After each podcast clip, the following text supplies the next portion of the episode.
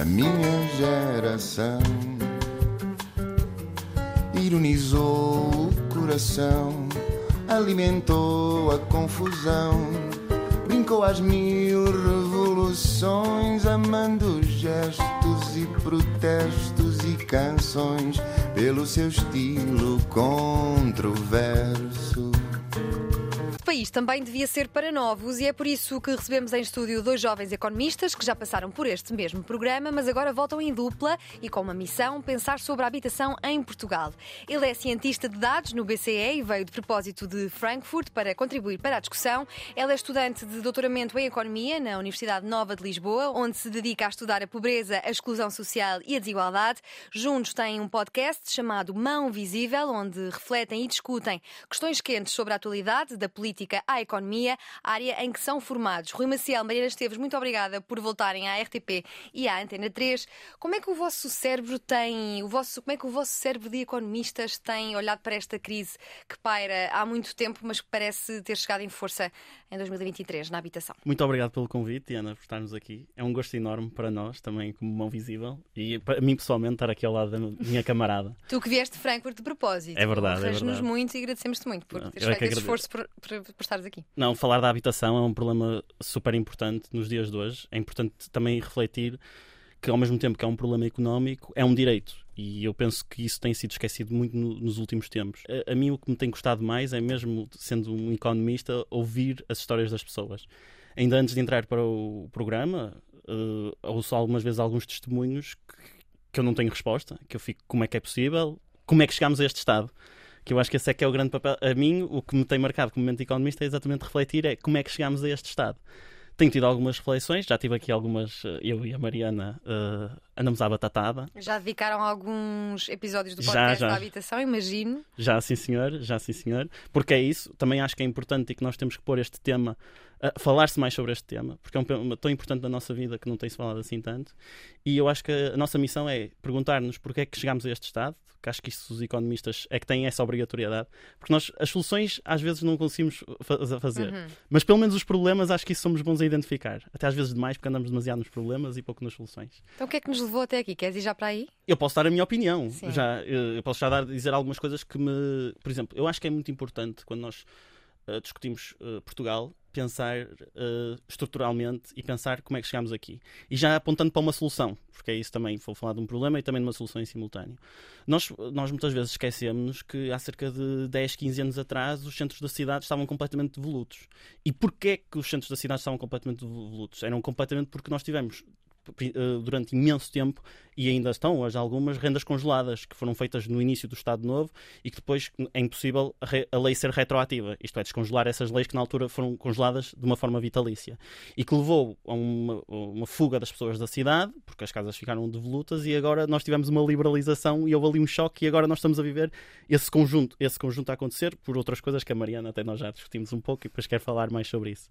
E até já apontando para uma solução que é Viana, que Viana é usado como um exemplo em, em, todo o lado, e há imensos artigos, desde o Financial Times ao Economist, que falam de Viena, porque Viena, desde há 100 anos atrás, no período interguerra, que até se chamava na altura a Viena Vermelha, porque foi uma cidade muito política, eh, já nessa altura se construíam casas públicas, casas subsidiadas pelo governo, social housing, que é uma coisa que em Portugal é absolutamente tabu.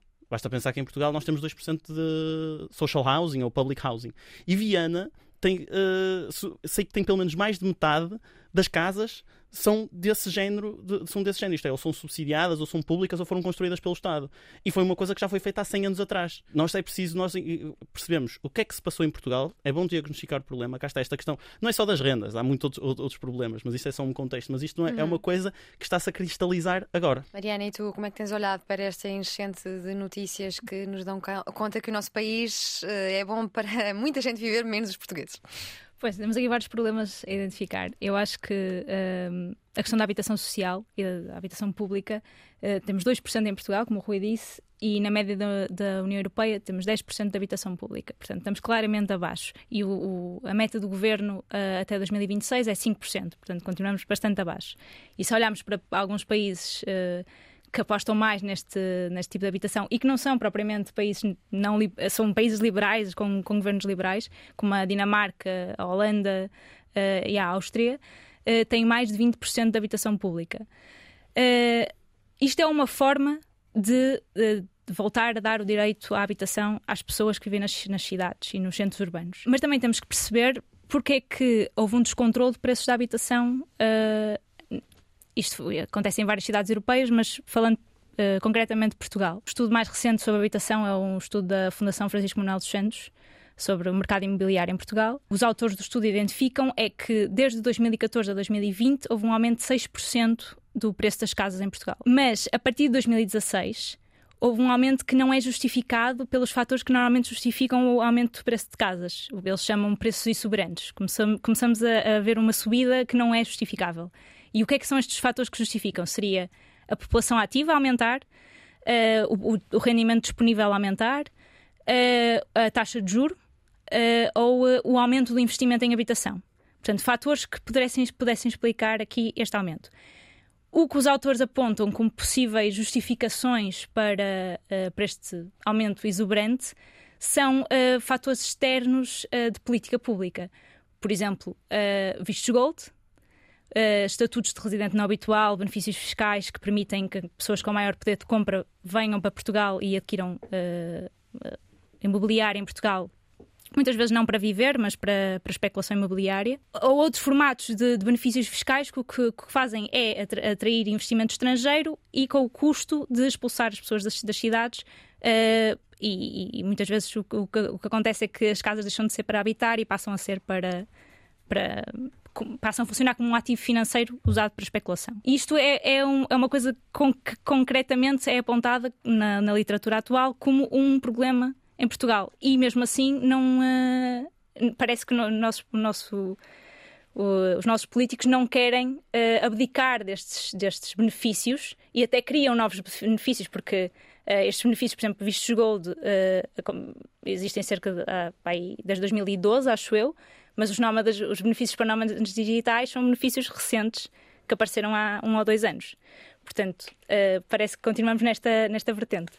O Rui Maciel e a Mariana Esteves não, não são os únicos que estão de regresso a este programa. Temos cá também o Miguel Herdade, que na verdade não está aqui em estúdio, mas quis dar o seu contributo a partir de Londres. O Miguel que trabalha em desigualdades educativas e integração social. Olá Diana, olá Rui, olá Mariana. Tenho imenso gosto em estar convosco hoje aqui o tema da habitação e, claro, como seria de esperar, queria pegá-lo um, um bocadinho na perspectiva da desigualdade e das crianças porque o que nós sabemos é que a casa onde nós temos a sorte ou azar de nascer vai ter um impacto muito grande na forma como nós conseguimos aprender conseguimos estudar quando estamos em casa. Basta pensar, por exemplo, que as crianças que nascem em casas que estão sobrelotadas têm muito mais dificuldade em concentrar-se, em ter um quarto para si uh, para estudar. E nós sabemos que cerca de 16% das crianças vivem em casas sobrelotadas e isso é um problema que devemos tentar combater.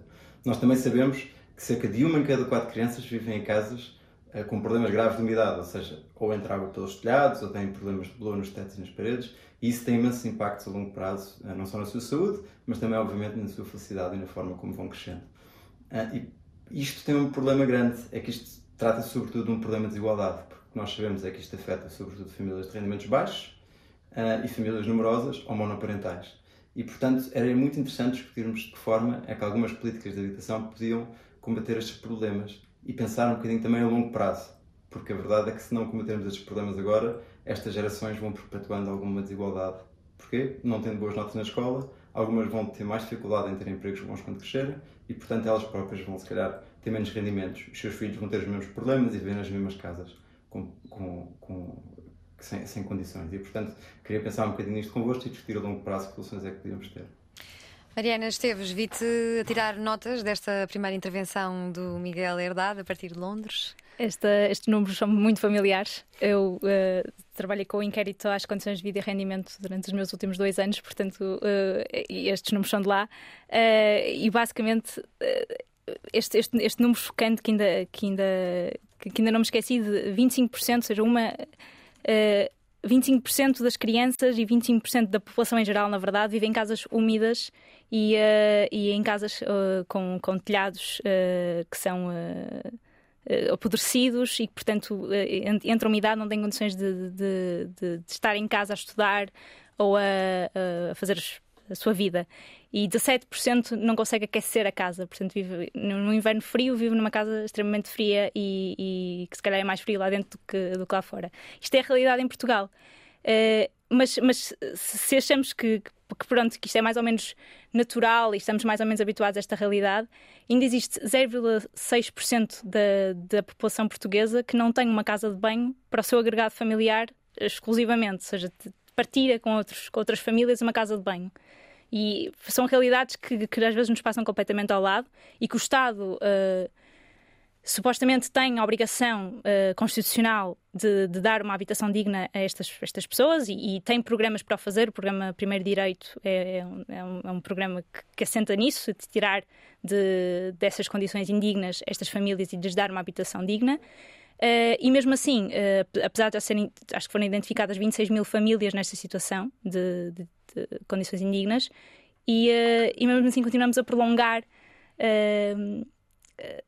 sem, sem, sem conseguir dar uma solução para estas famílias. Isto é extremamente preocupante e a mim deixa-me particularmente preocupada. E tu, Rui, queres deixar aqui alguma resposta ao Miguel? A, a, mim o que me acontece é exatamente quando a Mariana diz estes números e de imaginar isto na realidade, uma pessoa fica um bocado sem palavras do uhum. que é que há a uhum. dizer. Pelo menos eu sempre digo que gosto de estudar economia e política porque sinto que uma pessoa efetivamente pode pensar soluções para isso. E mesmo em relação àquilo que o Miguel estava a dizer nas soluções de longo prazo, é exatamente que nós vemos que, independente, e até pegando no que a Mariana disse, que é independentemente da cor partidária, da cor partidária ou da ideologia destes países, isto é, quer seja na Holanda, quer seja na Áustria, quer seja na Suécia, quer seja em Inglaterra, nós vemos que existe um denominador comum. E o denominador comum é ver casas que foram construídas pelo Estado. Portanto, isso para mim é uma solução que pode ser uh, claramente indicada, como é que isso é implementado na realidade, temos vários tipos de maneiras. Eu sei que, por exemplo, na Holanda existem muito mais, depois são criadas cooperativas de habitação, em que as, pessoas, as próprias pessoas organizam essas casas sociais e que gerem, auto, gerem essas casas e que o Estado, uh, além das construir, depois as pessoas pagam renda ao Estado e que é feito dessa maneira. Por exemplo, na, na Áustria é mais uma questão de Câmara Municipal, isto é, por daí é que está essa relação de Viana, especificamente. E, por exemplo, eu sei que em Viana, uh, quando, eu se não estou em erro do número, mas uh, o número, se não estou em erro, é quando se constrói algum tipo de edifício com mais de 1500 habitações. Eu não tenho, eu não tenho a certeza se é este número, mas, é mais, mas isto é um edifício grande. Dois terços têm que ir obrigatoriamente para uh, um programa estatal de arrendamento. Portanto, nós temos aqui uma redistribuição primária da habitação. Isto é, porque os outros um terço, que podem efetivamente pagar valores elevados pela renda, estão a subsidiar, uh, estão a ajudar a subsidiar os outros dois terços. E depois, relacionando também aquilo que o Miguel disse da questão dos direitos, é que nós pensamos porque é que a casa é um direito. Porque é que se fala tanto agora de, de, de, isso? Porque uma pessoa viver numa casa que está perto das oportunidades, por exemplo, porque é que agora no Porto e em Lisboa estamos a ter a pressão tão grande. Porque as pessoas, para terem uma melhor vida, têm que vir para o centro da cidade. Para poderem ter um melhor emprego, para poderem ter melhor acesso à saúde, para ter uma melhor educação. E depois existe esta concentração. Portanto, a descentralização seria uma solução?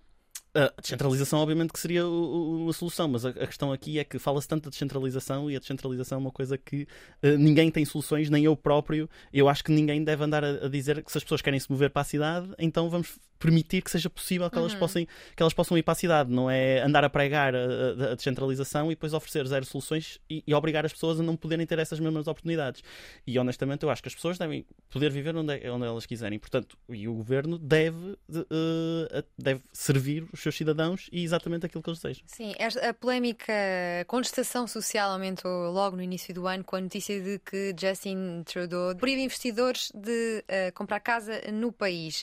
Vários órgãos internacionais, como o Político, por exemplo, deram conta de que a contestação em Portugal estava a crescer em relação a investidores estrangeiros. Achas que esta contestação relativamente aos investidores estrangeiros em Portugal faz sentido? Bom, isso é uma questão que eu e a Mariana às vezes temos assim algum tipo de discordância até. Porque... Partilhem connosco. Não, porque imagina, eu, ainda, eu acredito ainda no mercado. Isto é, eu acho que o mercado habitacional deve. Uh, de, uh, é a maneira de resolver os problemas da habitação. O problema, o eu acho é que, eu acho que, por assim dizer, se me permites, Mariana, é que eu acho que o mercado está temporariamente, não, está temporariamente ou sistematicamente errado e que não está a funcionar bem e que o Estado deve intervir para o mercado começar a funcionar bem. Eu acho que a Mariana acha que o mercado é que é errado. Uh, não, eu acho que o mercado está a funcionar e eu, o problema é esse.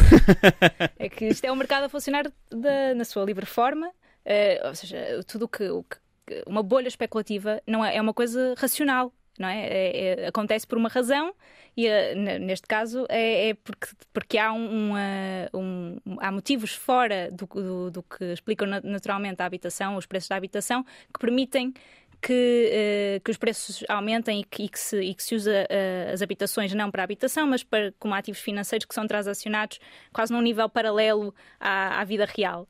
Uh, e então faz, faz aumentar o, o preço das casas uh, cada vez mais, porque cada vez mais o dinheiro, que, quem, quem tem muito dinheiro, canaliza uh, as suas poupanças uh, ou os seus investimentos para este tipo de ativos financeiros, porque, porque são muito, muito rentáveis e faz bom dinheiro com isso.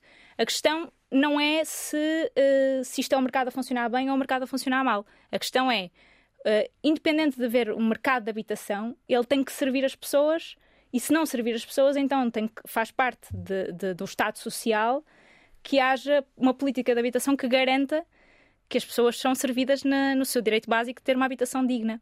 Mas como é que nós devemos olhar para, para investidores estrangeiros? Os estrangeiros que compram casas de milhões em Portugal estão a roubar casas à classe média e à classe baixa?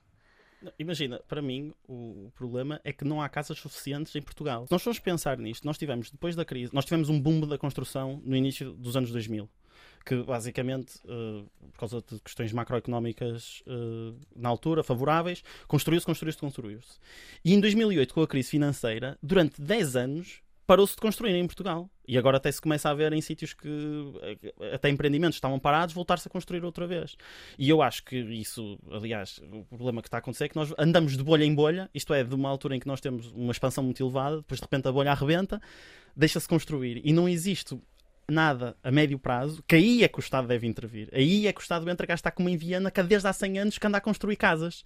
Para cá está, para nivelar estes, esta, esta, estes sobes e desces. E na questão uh, dos investidores, uh, dos investidores estrangeiros, uh, estrangeiros com, com, concretamente. Para mim, o grande problema aqui é que claramente deve haver, como eu sei que já existe em Amsterdão, por exemplo, um programa que protege os residentes. Eu não acho que a solução passe por proibir necessariamente os investidores, passa por proteger quem já está. E essa proteção é feita muitas vezes através de, de haver, cá está, casas alocadas necessariamente a, a, pessoa, a pessoas que são residentes. Por exemplo, basta pensar, por exemplo, se nós vamos construir um empreendimento novo, em vez de esse empreendimento novo ser vendido totalmente a investidores estrangeiros, porque é que não se vende, cá está, pegando um bocado na ideia de Viana, porque é que não se faz um terço, efetivamente pode ser vendido a esses investidores, e os outros dois terços têm que obrigatoriamente ir para pessoas residentes em Portugal. Portanto, a minha solução não passa por. Uh, a minha solução, isto é, estou aqui a pensar alto também, uhum. mas a minha solução não passa por necessariamente a proibição, e cá está. Não sei se é isso que isto é, que não estou necessariamente contra o mercado, é usar os mecanismos do mercado e aquilo que está a acontecer para favorecer exatamente aquilo que, que, que nós queremos. Que é, se há dinheiro a entrar, vamos, não vamos fazer, que é isso que acontece, que é, não vamos meter o dinheiro em fundos imobiliários e financiarizar ainda mais a economia, vamos, meter, vamos fazer uma redistribuição primária e dar esse dinheiro para as pessoas poderem viver nas cidades, que é isso que não está a ser feito. E não temos apenas a intervenção de Miguel Herdade neste programa, temos uma intervenção especial. O problema da habitação impacta todos, nomeadamente a nossa geração, independentemente daquilo que é a visão ideológica de cada um. E, portanto, hum, acho que é muito importante nós começarmos a falar disto como o nosso verdadeiro problema geracional e o facto de eu estar a gravar isto de um, de um quarto arrendado no centro de Lisboa porque não conseguiria arrendar um T0 ou um T1 um, é a realidade da grande maioria das pessoas da minha idade no seu início de carreira e no seu início de trabalho. Nós sabemos que, que, as grandes oportunidades estão, infelizmente, demasiado localizadas nos grandes centros urbanos. É um dos nossos problemas termos um país tão centralizado e, portanto, há um enorme problema de oferta para a gigante procura que neste momento existe. Mas acho que há pontos que devemos endereçar. Um dos pontos é o facto de nós termos quase 50 mil um, casas ocupadas e mais de 20% dessas, dessas casas são fogos vagos só nos grandes centros urbanos. Portanto, isto são casas e, são, e é uma, uma oferta habitacional que não é utilizada nem como casa principal nem como casa secundária.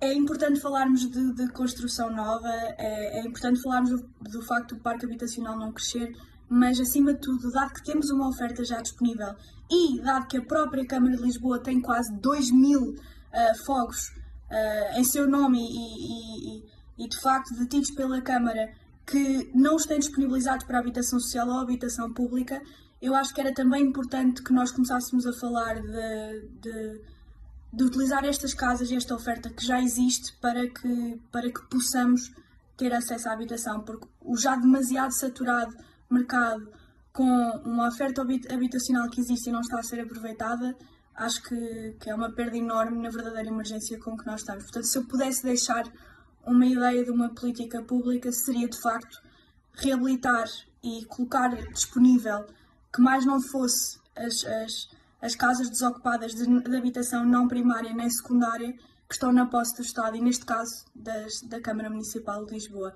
Um, acho que deixaria, sim, esse contributo. Acabámos de ouvir a intervenção de Adriana Cardoso, também podcaster na área de análise política, neste caso na, na TSF, e também tem estado, a Adriana, atenta a este assunto. As casas vazias têm sido sempre apontadas para, e trazidas para cima da mesa. Como é que vocês se posicionam em relação a esta questão das casas vazias? Os números que, que nos são apresentados tendem a, a, divergir, nunca há um número certo, que nos leva a, a crer que existem mesmo muitas e que é um problema e que pode ser uma solução solução. O que fazer com, com esta questão das casas vazias? O que fazer com os prédios devolutos? O que fazer com os edifícios do Estado que estão desocupados? É, eh, o problema de não termos os dados concretos uh, uh, estende-se a várias áreas uhum. na área da habitação, nomeadamente o, o, estudo que eu falei no início uh, queixa-se exatamente da, da, falta de dados e da falta de, de possibilidade de fazer uma, é assim? análise. Não devia haver um. Fo... Metam machine learning a, a reunir não, os dados não. todos para que nós saibamos ao certo em que, com o que é que podemos contar, não é? Completamente, sim. Mas de, de facto, o que sabemos relativamente ao, número de casas vazias uh, é aquilo que a Câmara disponibiliza, os números que, uhum. que nos são disponibilizados pelas entidades responsáveis uh, e trabalhamos com o que temos. Mas depois podemos suspeitar de razões ou de, ou de, ou de causas que essas, de, de, dessas, dessas casas não estarem a ser utilizadas, as casas, as casas da Câmara uh, não estarem a, ter, a ser. Porque é que, porque é que temos um, um, uma política de habitação que é baseada em sorteio e, e, em sorteio com muitas vezes com critérios muito pouco atualizados? Felizmente agora já vão atualizar uh, esse, esses, esses mínimos de, de Estou a falar da, da, do financiamento à renda uh, que, que, as pessoas já têm, uh, que estavam completamente desatualizados uh, no, até o último concurso que acabou agora em janeiro de 2023. Agora já vão atualizar os preços das rendas para serem mais adequados às casas, ao verdadeiro preço das rendas reais. Por exemplo, os, os vistos Gold têm vários. uma pessoa pode adquirir um visto Gold por vários motivos. Pode ser por investir, investir em, em investigação científica Pode ser por criar postos de trabalho, pode ser por investir em obras de arte, pode ser por várias razões. Uma dessas razões é investimento imobiliário. Uh, se comprar uma casa uh, no, por um valor superior a meio milhão de euros, então uh, adquire um visto de residência em Portugal. O que os números nos mostram é que 90% dos vistos Gold que se foram atribuídos foram atribuídos pela compra de casa. E muitas vezes o que acontece é, é que as, as, casas até podem não custar um meio milhão de euros, mas, mas sabe-se que é esse o preço que é preciso para adquirir o visto, portanto, até se aumenta o preço da casa, de forma a, a, a, que, a que possibilite a compra do visto. Não sabemos muito bem como é que estes, uh, estas casas que são compradas deste, nesta forma são usadas e não, não, temos que saber, porque lá está é o mercado a funcionar, não, não, não, não tem nada a ver com, com, o Estado, não tem nada a ver connosco, uh, se bem que é o Estado que dá estes vistos. E muitas vezes o, o que acontece é que, são, é, que, é que estas casas estão vazias, não estão a ser utilizadas, estão no centro das cidades uh, e quem efetivamente vive e trabalha nas cidades é expulso delas. Muitos, muitos jovens têm esse, esse grande problema. O, o problema de quando falamos de descentralização é que uh, o mercado de trabalho reúne-se nos grandes centros urbanos, em Portugal, no Porto e em Lisboa principalmente. Portanto, uh, se um jovem quer ter oportunidades de trabalho, muitas vezes encontra-as nestes, nestes centros urbanos e para, para estar uh, em contato com estas oportunidades tem que, se, tem que se deslocar para lá. E isso, das duas, uma ou, Uh, ou tem uma habitação uh, no centro da cidade ou, nas redondezas da cidade, ou há uma rede de transportes que garante que uma periferia mais alargada cidade, aos centros urbanos permita chegar ao centro da cidade e aos locais de trabalho de uma forma uh, rápida e eficaz e segura. Podemos falar aqui de, de, de, da questão dos jovens e, e, da, e, da, questão da habitação, especialmente para, para jovens, se bem que, que, é um problema que se sustenta, obviamente, a, a todas, as faixas etárias. etárias mas quando fala de habitação, também temos que falar de mercado de trabalho e o mercado de trabalho em Portugal. E baixos salários. e de baixos salários e. Precariedade.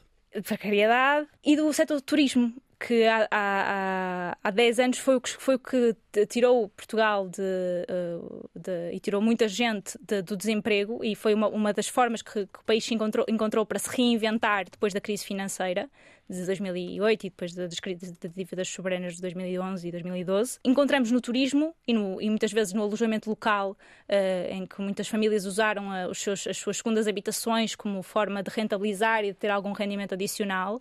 Uh, utilizamos este, este, este mecanismo para uh, para sair da crise. E muitos jovens foram, uh, foram, foram atraídos para, para esta área, muitas pessoas em geral, e agora com a pandemia viu-se que era, era um setor extremamente precário, que já se sabia, mas, mas que viu-se com a pandemia que foi extremamente afetado, como é um setor que tem uh, muitos contratos temporários e tem predominantemente a trabalhar jovens, mulheres, trabalhadores estrangeiros e tem um salário médio abaixo do, do, do salário médio nacional, que já é bastante baixo, foi extremamente afetado. Isto a juntar, pronto, falei deste setor, mas podia falar uh, do, de, dos um em cada três jovens em Portugal que têm contratos temporários. E, portanto, tendo um contrato temporário, não consegue nem salário para arrendar a casa, nem uh, capacidade de ter um crédito à habitação, porque sem, com contrato com um contrato precário não, ninguém, ninguém nos dá crédito. Rui Maciel, vi-te manifestar-te fusivamente quando a Mariana disse sorteio, transportes, turismo. Não, porque. E já agora também quero saber a tua posição em relação aos vistos gold. Não, eu, em primeiro lugar, se me permites, eu quero citar a grande deputada Isabel Moreira que diz que os direitos humanos eram referendáveis. Agora parece que os direitos humanos são sorteados, hum. não é? Que é o direito humano à habitação que passa a ser sorteado, isto é, faça assim um sorteio e então A sorte resolve os problemas da, da habitação em Portugal. Uma coisa muito. A sorte ou o azar, não é? Pronto, é, é o Estado. Cá está. E como é que. Porquê é que nós fazemos um sorteio? Porque há escassez de casas. Porque há escassez, porque não temos casas suficientes para, para os pedidos que estão a fazer. E uh, já uh, também estava a pensar que isto também é um problema que já aconteceu. Uh, olha, há um filme que eu estava agora a pensar, de 1966, do Ken Loach, em Inglaterra, que também fala exatamente do social housing, não haver casas suficientes. E aliás, em Inglaterra, nos anos 60, anos 70, se construiu muitas casas, exatamente, para responder ao problema da habitação. Dando engagement à questão que a Adriana disse, falta vontade política de implementar políticas que efetivamente peguem nessas casas, por exemplo, que a, a Adriana falou, e que as transforme para fazer isso. Agora, Agora, se calhar, finalmente, como isto está a ser um tema que está a vir ao demote e que está a haver alguma mobilização, faça com que os políticos e que haja essas exigências por parte da população para responder a este problema. Porque, efetivamente, parece que os meios estão todos lá. Obviamente que também podemos dizer que isto tem um custo. Nós estamos aqui e provavelmente as pessoas que gostam de menos Estado devem estar a, a, a manifestar-se porque exatamente, porque isto custa dinheiro, é preciso investimentos bastante avultados, é preciso construir, é preciso construir, é preciso. E depois é uma coisa só que é preciso também os privados entrarem nisto, porque o Estado não tem uma empresa de construção, portanto tem que haver empresas de, constru... de construção efetivamente a, a, a construir, a, a, construir. Isto vai gerar mais problemas de. Fala sempre de, de, questões de corrupção, por exemplo. Quem é que vai construir essas casas? Sim. Já, o nosso Estado está capaz de se entender com o setor privado pois, para resolver é... este problema? Pois, a questão, é, a questão é isso. Eu, honestamente, uh, quer dizer, se calhar calhar não estamos, mas devemos estar. E nós temos que apontar para soluções e temos que exigir. Eu acho que também passa por exigir. E, por exemplo, toda esta, todo este, este tipo de manifestações das pessoas ganharem consciência política. Eu espero bem que, no meio desta moto toda, que as pessoas uh, que fique demonstrado que as pessoas uh, que a política não é só um voto e as pessoas falarem sobre isto, quer seja nas redes sociais, a partilharem os testemunhos, isso é fazer política. E estamos a, a aumentar a pressão para efetivamente haver respostas políticas em relação a isto. Em relação aos vistos gold, uhum, que é só para não, esquecer, para não esquecer. Isto é um problema da economia que já foi detectado por Keynes nos anos 30 do ano passado, porque é a financiarização da economia e que o problema disso é que nós depois tens uma cria-se uma distância entre a economia real e a economia financeira e depois que esta economia esta economia financeira é movida através dos animal spirits, como ele dizia, do, toda uma uh, dos espíritos animais, uh, animalescos, uhum. fazendo a tradução livre, um, e que tem um efeito na economia real. Os, os, espíritos animais não são uma coisa necessariamente racional, uh, são movidos a emoções e depois têm um impacto gigante na economia, na economia, na, na economia real. E cá está, e isso é uma coisa que eu acho engraçado porque supostamente toda a gente concordaria com isto. E eu, até os liberais porque supostamente os liberais acreditam na regulação do mercado que, o que o Estado deve, ser, deve ter um papel regulador para o mercado para o mercado funcionar. Essa esta essa ultrafinanciarização não deveria acontecer. E depois uma coisa que eu, isto é mesmo verdade que é pelo que eu sei todos os partidos que estão no Parlamento neste momento uh, estão de acordo com a, abolição dos vistos gold. Eu próprio já vi o próprio PS que tem a maioria absoluta a dizer que está a favor. Portanto, e, e depois uh, até gosto que vejo, até uh, por acaso agora nas redes sociais da Juventude Socialista, tenho visto que eles têm publicado coisas e, e, e que supostamente parecem indicar até no caminho certo, mas e implementação? Porque a minha questão é que toda a gente já fala, todos os partidos, e, e agora mencionei a Juventude Socialista, mas não quero dizer que eles têm as soluções. Porque toda a gente parece ter soluções, mas não se faz nada. Não, não há implementação. E é até nas políticas públicas, nesta questão dos dados e nisto tudo, é que fala-se, fala-se, fala-se, mas a implementação não sai do sítio. Sim, nós chegámos a saber recentemente que o preço médio das casas em Lisboa está mais alto do que em cidades como Madrid, Barcelona ou Milão. Portanto, se antes tínhamos os preços mais altos em comparação com uh, o rendimento, agora temos mesmo os valores mais altos de forma absoluta. Se nada for feito em relação a isto, o legado do governo PS poderá ser ter uma, uma geração inteira de jovens sem teto, ou pelo menos jovens sem conseguir emancipar-se, sair de casa dos pais, num país em que os jovens saem aos 33 anos em média, e assim ver em causa a construção da sua própria individualidade. É, quer dizer, nós temos, nós como disseste, 70% dos jovens entre os 20 e os 29 anos ainda vivem em casa dos pais. Isto na média europeia, na média da OCDE é 50%. E há países, os países nórdicos, em que, eh, em que pouco mais de 20% está uh, nestas idades em casa dos pais. E obviamente que, que nós tínhamos um país muito, muito virado para, para, para a casa própria, para, para termos uma casa nossa e que já não, acho que a nossa geração já há muito tempo que desistiu dessa ideia e que só quer arrendar uma casa digna. Mas desde que as rendas aumentaram, parece que Sim, Talvez parece que tenha novidade também para a possibilidade de, já que se paga uma renda alta, talvez pagar para algo que possa ser nosso. Exatamente, um exatamente. E, e, até porque uh, uh, antes das taxas de juros aumentarem, uh, a prestação que se pagava numa, para uma casa própria era realmente mais baixa Exato. e ainda, em, em, princípio, ainda é mais baixa do que pagas para, para uma casa arrendada. Uhum. ainda mais agora com o preço galopante das, das casas arrendadas. Mas para ver a diferença, entre, em, em 2001, 61% dos jovens tinham uma casa própria. Em 2017, eh, só 24% é que tinha casa própria, o que é uma diferença brutal e, em princípio, agora com, a, com as informações mais recentes dos censos uh, de 2021, vamos, vamos descobrir que se calhar é menos de 20%. E pergunto-vos, mão visível, se há alguma coisa que nós podíamos aprender com países como a Suécia, em que os jovens saem de casa aos 19 anos, ou Finlândia, em que os jovens saem de casa aos 21 e também saem aos 21 da Dinamarca. Podíamos aprender alguma coisa com estes países? Uh, Diana, se me permites só ir um bocadinho antes à, antes. À, à, questão, à, questão, antes, só para dizer, responder diretamente, eu acho que sim, acho que é um grande legado que o Partido Socialista neste momento está no poder, tem a maioria absoluta, pode fazer alguma coisa e cá está, como o Miguel disse, e como é o problema da habitação, é um problema de longo prazo, porque é uma coisa que demora a ser construída, isto é um, é um mercado rígido e, portanto, é uma coisa que pode ser estrutural. Pode ser que agora, finalmente, criou-se um ministério, a ministra é nova, uh, se calhar tem de certeza amigos que estão a viver isso, pode ser que isto indique que se, que se, está a fazer mais alguma coisa, mas a verdade é que isto é um legado que, uh, que pode ter claramente muitas consequências, pelo menos na, na, na maneira como os próprios jovens olham para o, o, partido em causa e que claramente tem um impacto na vida em todos os outros estávamos a dizer. Em relação a olhar para os outros, uh, para os outros países, uh, para os outros países como a Dinamarca, Finlândia, etc. Cita-se sempre questões culturais, mas no final do dia é o dinheiro que importa. Portanto, como é que nós podemos sair de casa se não há maneira de sair de casa? Portanto, isto é a minha resposta. Sim. Em relação ao legado PS, Mariana? Temos políticos que têm vontade, mas as políticas não aparecem. Mesmo, mesmo a é nível da. Pronto, agora temos um novo Ministério da Habitação. Tem três meses para resolver. Assim.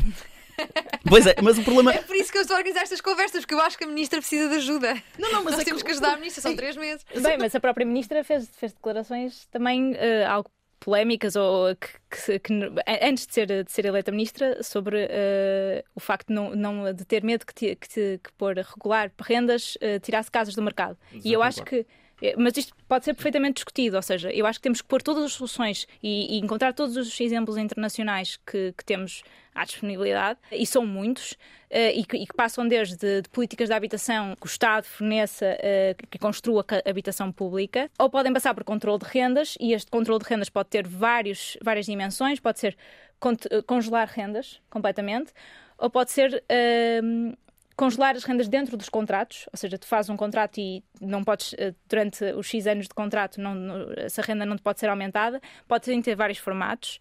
Uh, nós já tivemos, nós tive, temos em Portugal uh, uh, benefícios fiscais, digamos assim, ou seja, redução de impostos para quem faz arrendamento acessível, mas não, não, uh, a política não teve qualquer adesão por parte dos senhorios. Exatamente. Perceber porque é que não teve adesão por parte dos senhorios e, e analisar o que é que pode mudar para que, para que políticas de habitação de facto tenham sucesso. Olhar, por exemplo, os centros nacionais faz, faz parte de, estudar a literatura e o que está documentado, resultou ou não resultou acho que, é uma, acho que espero que a ministra esteja a fazer isso. Uh, espero que esteja reunida com, com, uh, com toda essa informação e com, com, pessoas que estejam a trabalhar nesse assunto. Uh, porque, de facto, se do lado, da, do, do lado da, da, oferta de habitação temos este problema do crescimento enorme dos preços, depois temos um problema dos rendimentos em Portugal que já vão já, já batem no Ministério do Trabalho e, e, e, de facto e de, de, termos um rendimento médio em Portugal que é de 920 euros e que, portanto, não chega, obviamente, para arrendar uma, uma casa uh, no centro de Lisboa, muito menos para poupar e para fazer uh, a entrada de uma, de uma futura casa no, no, no futuro de um, de um jovem. Um, portanto, acho que estes dois ministérios espero que estejam a trabalhar nesse sentido e acho que, que, estão ligados entre si. A minha esperança é essa. E agora é a altura de fazermos uma ligação a Londres para voltarmos a ouvir o Miguel Herdade. Um dos temas que eu queria trazer para discutir aqui convosco hoje é a habitação social, que é uma coisa que em Lisboa existe bastante pouco. Em Lisboa só há cerca de 2% das casas em habitação social, ao passo que quando pensarmos em Viena são quase 40%, que é uma diferença muito grande. Mas uma das coisas que mais me impressionou quando dei para Londres, em Inglaterra, onde eu vivo agora, eh, foi precisamente o facto da habitação social não ser uma coisa só nas periferias das cidades. Ser, aliás, eh, uma constante em todas as freguesias. Todas as freguesias têm uma percentagem definida de, de, de casas e de prédios em habitação social. Isso tem imensas vantagens. Primeiro porque significa que em todas as partes da cidade há casas que são mais acessíveis a pessoas que não os podem pagar. E nisto estou a pensar em jovens, por exemplo, universitários que queiram ser deslocados para, para, para, as, para as, grandes cidades, eh, mas também pessoas de contextos sociais mais difíceis e de rendimentos mais baixos.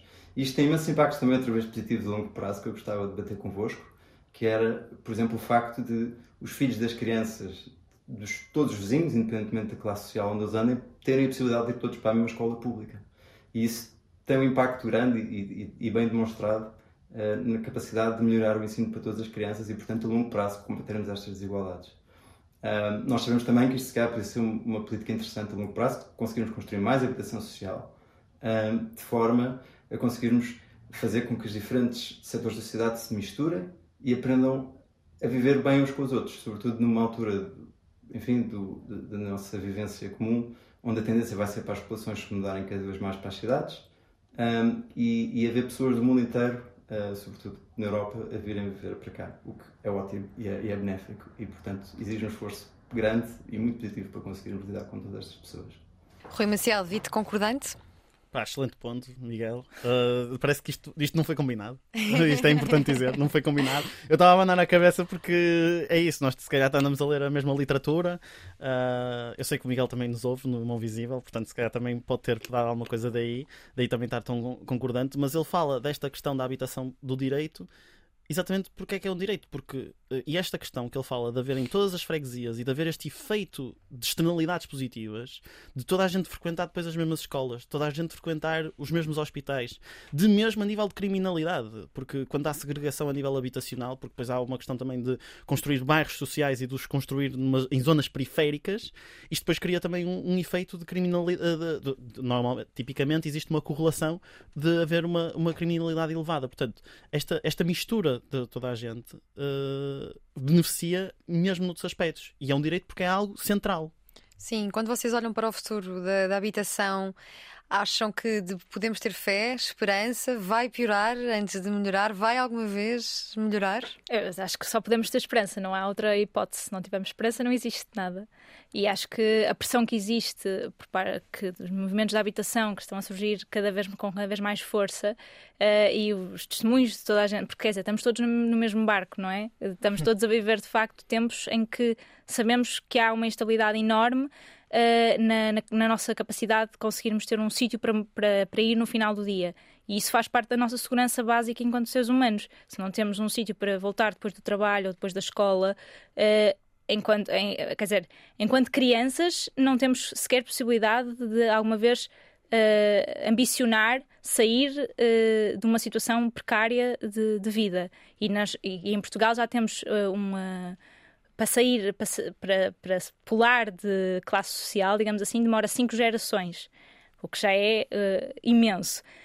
portanto, em, em, numa situação em que, em que, em que a dignidade de, das casas e o sítio onde as pessoas podem morar já é tão precário, Uh, se, não, se não lutarmos por este direito fundamental, então, quer dizer, acho que, acho que deve ser a luta da nossa, da nossa geração e, espero que nos estejamos a unir para esse, nesse sentido. E vamos ouvir então a última intervenção do Miguel Herdade, a partir de Londres. Um último tema que queria falar convosco era também pensarmos em ideias para resolver os problemas. Um, e uma das coisas que eu aprendi uh, aqui em Inglaterra e que eu acho que funciona muito bem é a possibilidade de as pessoas comprarem a casa de habitação social onde vivem. Isso tem imensas vantagens. Um, e a casa, aliás, de onde estou a gravar, aconteceu isso mesmo. Um, o pai do meu senhorio mudou-se para esta casa, já não sei quando, um, há muitos anos e conseguiu, passado um determinado número de anos, abater o preço das rendas que pagava para dar entrada e comprar esta casa ao Estado. Isto é muito bom, porque quer dizer que o filho dele, o meu senhorio, já teve a capacidade de ter um pai que tinha uma casa e propriedade. E isso significa o quê? Que estamos a conseguir, ao contrário do, do que eu disse no início, a combater estes ciclos de pobreza e dar esta cidade uma forma de dar ferramentas às pessoas para nascerem numa determinada classe social e conseguirem inspirar a ascender a outra. E nós estamos todos coletivamente, através, neste caso do Estado e das câmaras municipais, a dar a todos essa oportunidade de um dia sonharem e conseguirem ter uma casa. Eu acho que isso seria, a longo prazo, uma ideia muito interessante.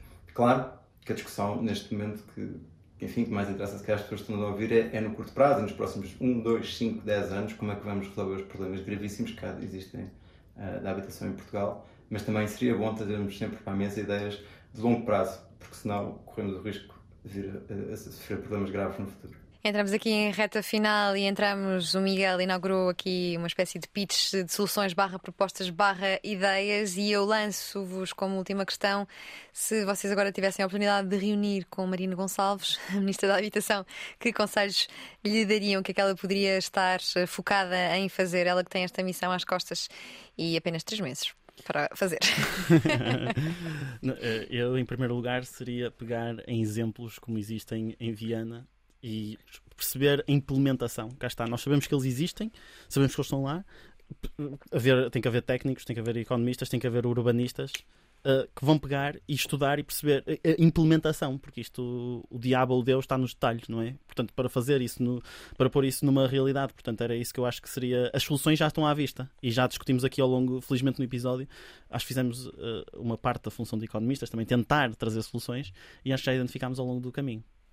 Mariana? Acho que o mais urgente neste momento é parar qualquer tipo de política que beneficie a especulação imobiliária uh, no nosso país, que claramente está a subir os preços, claramente tem um, impacto enorme e, e, existem estudos que o comprovam. Uh, e, por exemplo, um estudo que me estou a lembrar neste momento do que, que, mostra basicamente que, que, as políticas, políticas de habitação que restringiram o alojamento local em Lisboa, uh, portanto, uh, não, não permitiam novos contratos em sítios que já estavam muito uh, sobrecarregados de alojamento local, fizeram com que os preços nestas zonas diminuíssem 9%. Portanto, existe claramente uma, uma causalidade entre, entre, entre realidades que, que, pronto, surgem organicamente da, da dinâmica da economia do dia a dia uh, ou organicamente, ou promovidos por políticas públicas, no caso do, do, dos vistos gold, um, ehm, e que temos que os estudar e temos que perceber se eles têm um impacto negativo, então resolver esse impacto. Exatamente. Disseste que era o que é que a nossa geração devia fazer e essas questões todas. E pá, eu venho-me à cabeça o Sartre, que ele tem uma frase Sim. que eu gosto muito, que, quer dizer, que eu gosto muito, que foi uma frase que me bateu na altura, que foi que ele disse que os tempos dele eram uma. Eu estou a fazer uma citação livre, uhum. sei, mas a ideia era esta: que ele virou-se e disse uh, que tinha nascido numa altura que os tempos dele eram uma bela porcaria uh, e que então ele não tinha nada para fazer nos tempos dele e que, de certa maneira, competia a ele depois melhorar esses tempos. E depois, o que eu fiquei a pensar naquilo, eu não sei como é que é a citação ipsis verbis, mas eu fiquei a pensar naquilo, porque eu pensei, fogo, eu lembro-me numa altura da minha vida romantizar aqueles anos 60, anos 70, maio de 68, aquelas, todas aquelas ideias existencialistas e filosóficas, pelo menos a mim, pelo menos a mim pessoalmente, de ficar entusiasmado com isso. E depois, uma coisa que ele me fez refletir é, então se eu pensava exatamente naquilo que eu penso, que é que os meus tempos não são bons, que os meus tempos não eram aquilo que eu queria então acho que compete exatamente à nossa geração de fazer essas coisas acontecer, porque eu acho que existe uma. Não sei se foi da maneira que nós fomos educados, foi nesta mentalidade de fim da história, que já estava tudo feito, parece que nos tiraram a capacidade de mobilização e de pensar mais e de tornar os nossos tempos tempos bons. Parece que está tudo estagnado e que nós, não somos uh, fortes o suficiente para mudar. E pronto, se eu olhar para esta citação de, de Sartre, cá está, de esta capacidade de voltar a sonhar e de voltar a mobilizar para transformar os nossos tempos naquilo que nós queremos e ir para a ação. E fechamos em beleza com o existencialismo de Sartre, que é sempre muito bem-vindo.